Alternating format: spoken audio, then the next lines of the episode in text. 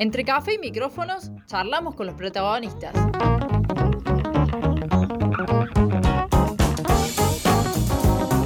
La entrevista en el centro que necesitas.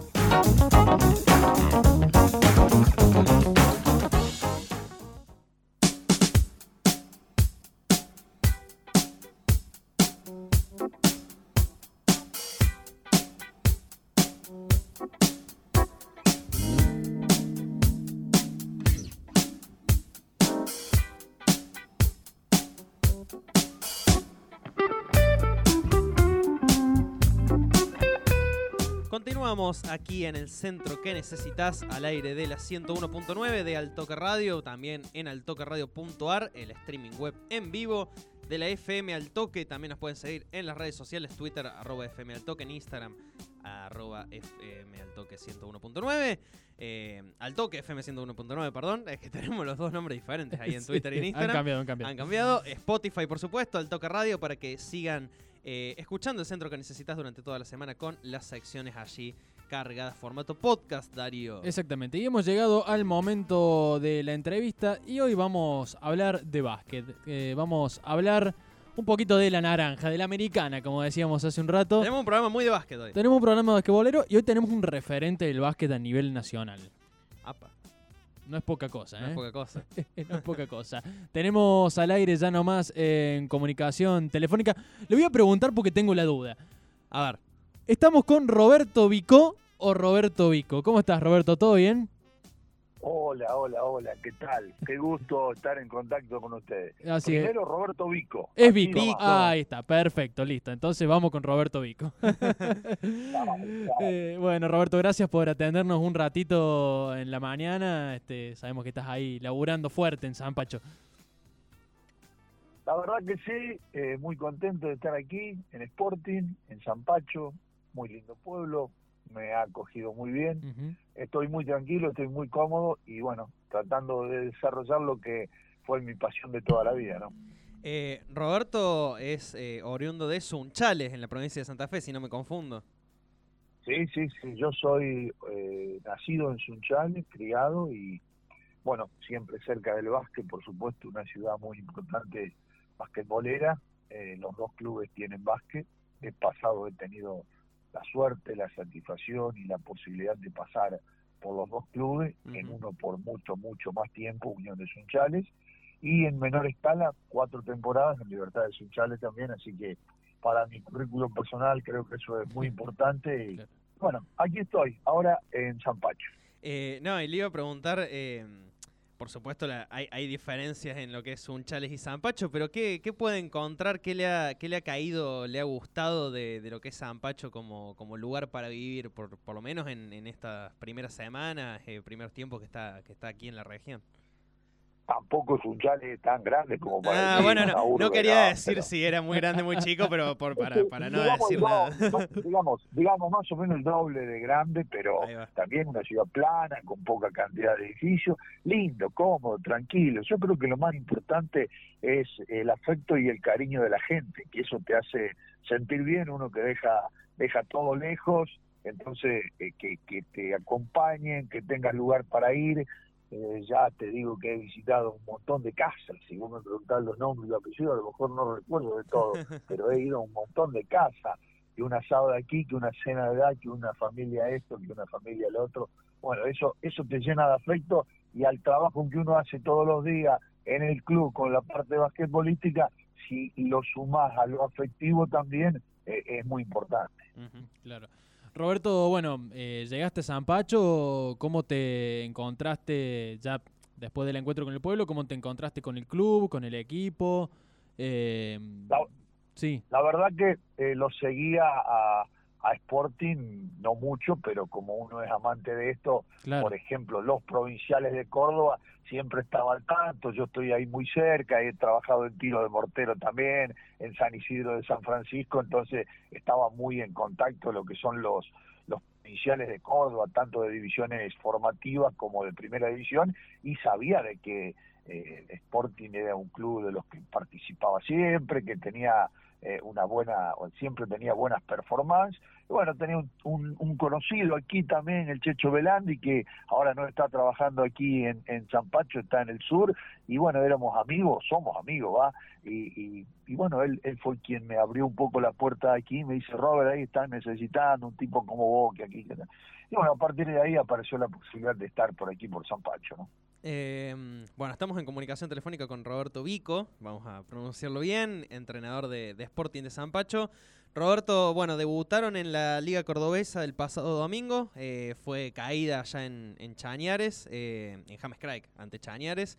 Eh, cuénteme un poquito lo que fue este debut en, la Liga Cordobesa, cómo, cómo se sintió el equipo, más allá de la derrota, pero bueno, volver a competir, en este caso para los chicos, que hacía eh, un año y medio que no podían competir a nivel provincial. ¿Cómo fue este regreso? Es muy importante que estemos compitiendo, que tengamos trabajo, que podamos desarrollar nuestra pasión y nuestra actividad, entre comillas, profesional. Eh, así que eso es muy importante, que nos hayan permitido volver a las canchas, entrenar y a jugar, es muy importante. Mm, con sabores encontrados, te diría, porque iba con mucha expectativa de, traerme una victoria de Chañares, no lo pudimos llevar a cabo, el equipo no jugó bien y cuando el equipo no juega bien, el responsable mayor y directo es el entrenador, así que en eso me vine por eso con sensaciones un poco amargas del resultado extraído desde Chañares. Creo que estamos en condiciones de revertirlo, hace un mes que yo estoy aquí, los muchachos me están conociendo, yo lo estoy conociendo a ellos, así que de a poquito vamos construyendo lo que pretendemos que sea el básquet Sporting de Zapacho. ¿no? Y dentro de ese proceso que nos contás que estás haciendo dentro del club, eh, bueno, ¿qué es lo que incluye también, ¿no? En, este periodo de, conocerse y de generar un proceso, de, gestar una idea en, equipo. ¿Hacia dónde apunta usted como entrenador y apunta a que, que llegue el equipo? Mira, yo lo que pretendo es que el equipo sea protagonista en el provincial y que sea también protagonismo el protagonista en el torneo local de, Río Cuarto. Eh, en el torneo local de Río Cuarto va justo una, rueda completa y estamos ahí en los primeros puestos, así que en eso estamos bien.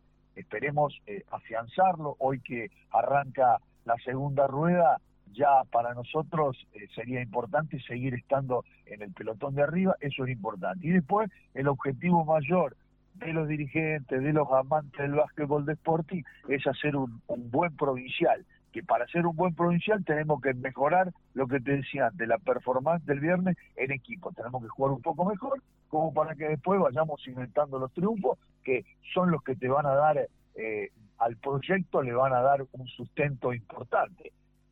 Objetivos, objetivos eh, protagonistas. Yo le, le pondría ese objetivo de Sporting ser protagonista tanto del torneo local como de la liga provincial. Roberto, eh, ha pasado por, por muchos clubes, tiene una, una, vasta experiencia en muchos lugares del país, además, eh, dirigiendo, entrenando a categorías formativas, también a, mayores. Eh, ¿Qué se ha encontrado con, con el básquet cordobés y eh, más el, el básquet riocuartense propiamente dicho, que, que, es en el que más partidos ha estado ya en, el asociativo local, eh, comparado quizá a otros lugares del país, ¿qué es lo que puede destacar? ¿Qué es lo que le, ha llamado la atención? ¿Qué ha notado de diferente? Competitivo es el torneo de la Río Cuartense, yo ya lo tenía más o menos visto, no en profundidad, pero tengo algunos entrenadores amigos y compañeros y gente que hemos transitado por las canchas. Me parece que está en un buen nivel. Vi algunos equipos de U17 con, con, buena calidad de chicos, con cantidad de chicos también. Me parece que lo que habría que, esto no es una crítica, ¿no? sino un comentario de alguien que, que viene a dirigir de un montón de lugares, la infraestructura de los estadios tendría que mejorar un poco. Me ha tocado ver algunos estadios que no han sido eh, acorde, me parece que eh, por la ciudad que es Río Cuarto en eso habría que mejorar, pero bueno, eh, al, al, a la pandemia, este año y medio que no pudimos jugar, me parece que es importante que, que, que todo se ponga en marcha, ¿no?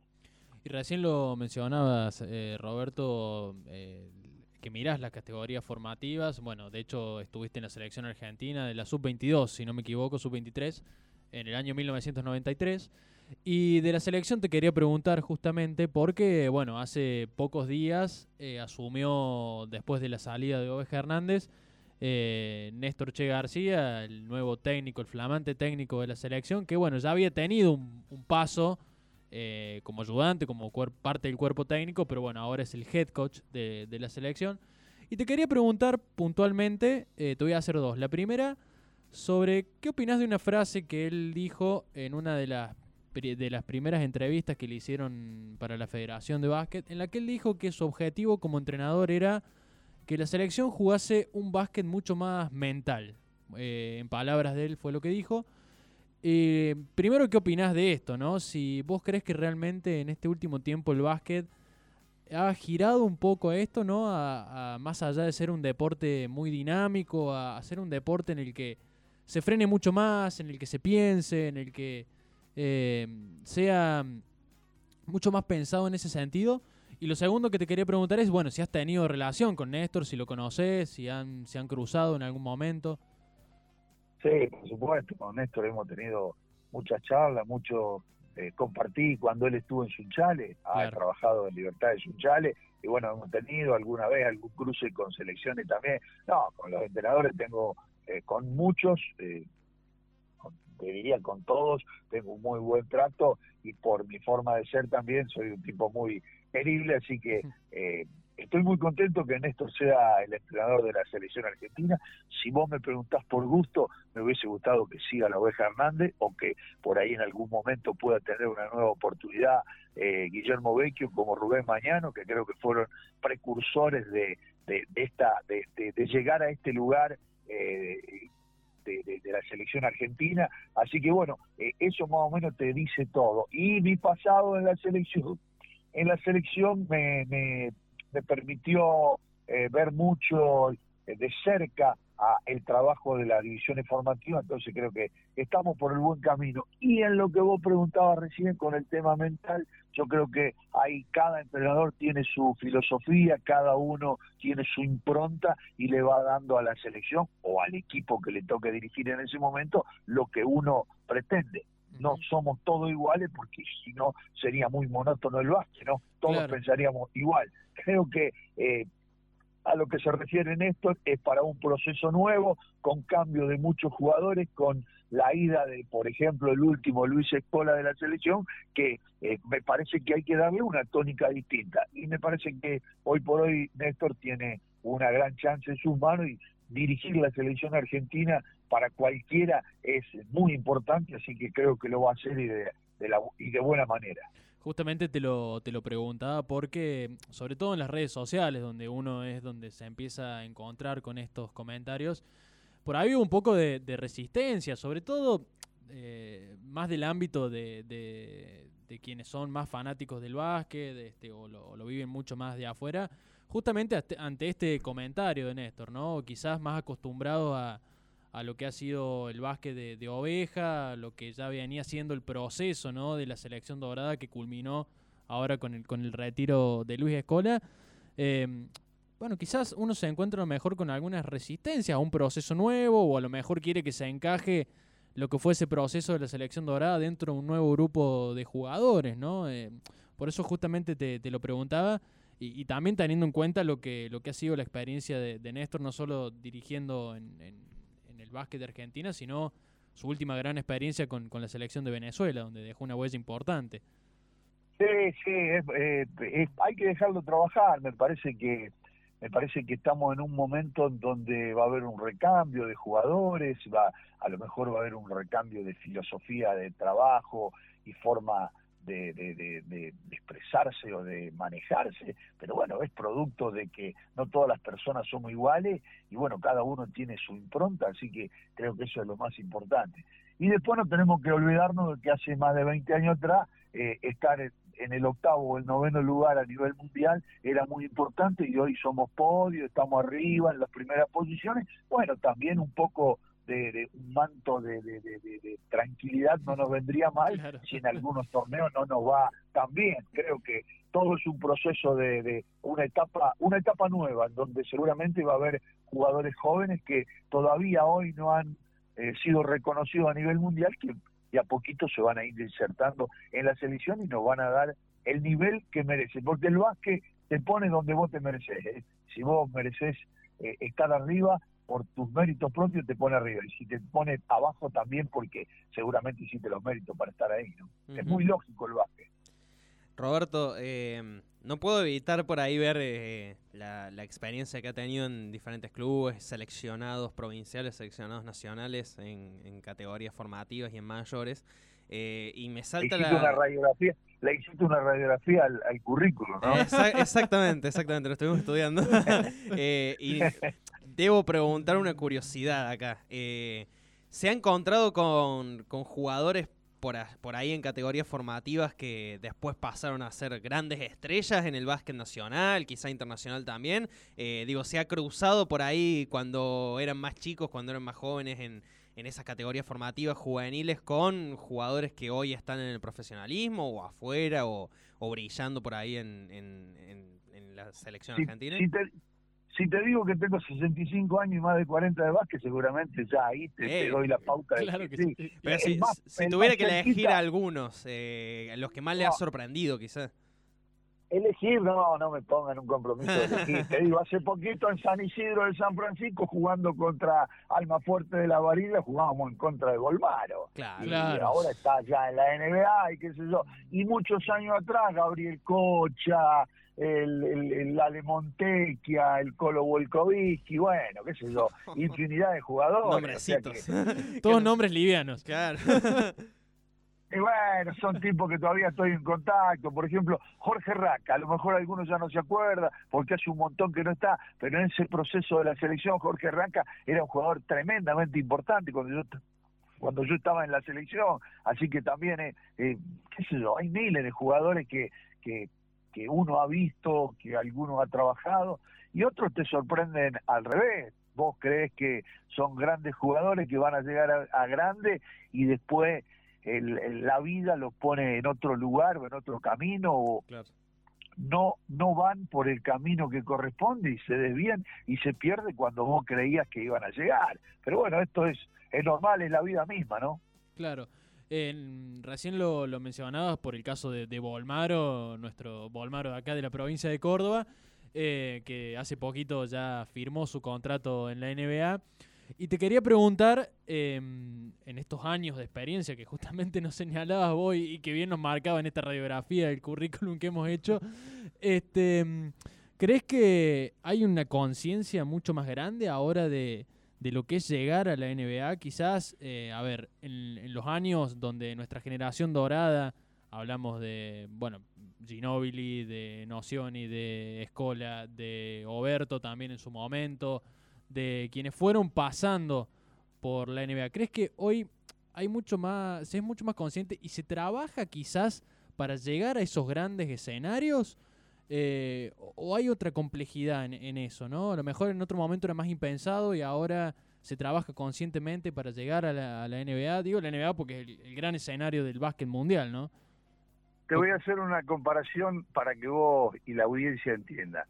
Eh, hace 20 años atrás no teníamos esta posibilidad ni había un programa de básquet que hable como vos a las 10 o a las 11 de la mañana. Entonces, ahí te estoy ya marcando una pauta, lo distinto que es, lo que ha cambiado la forma de entrenar, la forma de jugar, la competencia, la apertura que ha tenido el básquetbol de la NBA hacia el básquetbol FIBA. Antes los que jugaban en FIBA jugaban en FIBA y era eh, tenías que ser un elegido para llegar a jugar a la NBA. Hoy pueden llegar, ya hay cuatro, por ejemplo, estando ahí, y a lo mejor de acá dos años tenemos seis, o a lo mejor de acá seis años tenemos uno solo o ninguno. Eso es todo un proceso que ha cambiado. Yo creo que ha mejorado y para bien.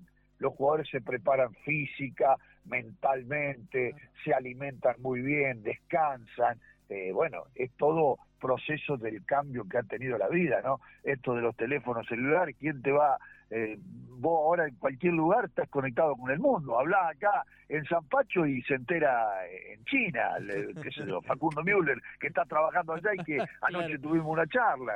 No sé, para decirte para decirte algo del cambio como es, ¿no? Exactamente.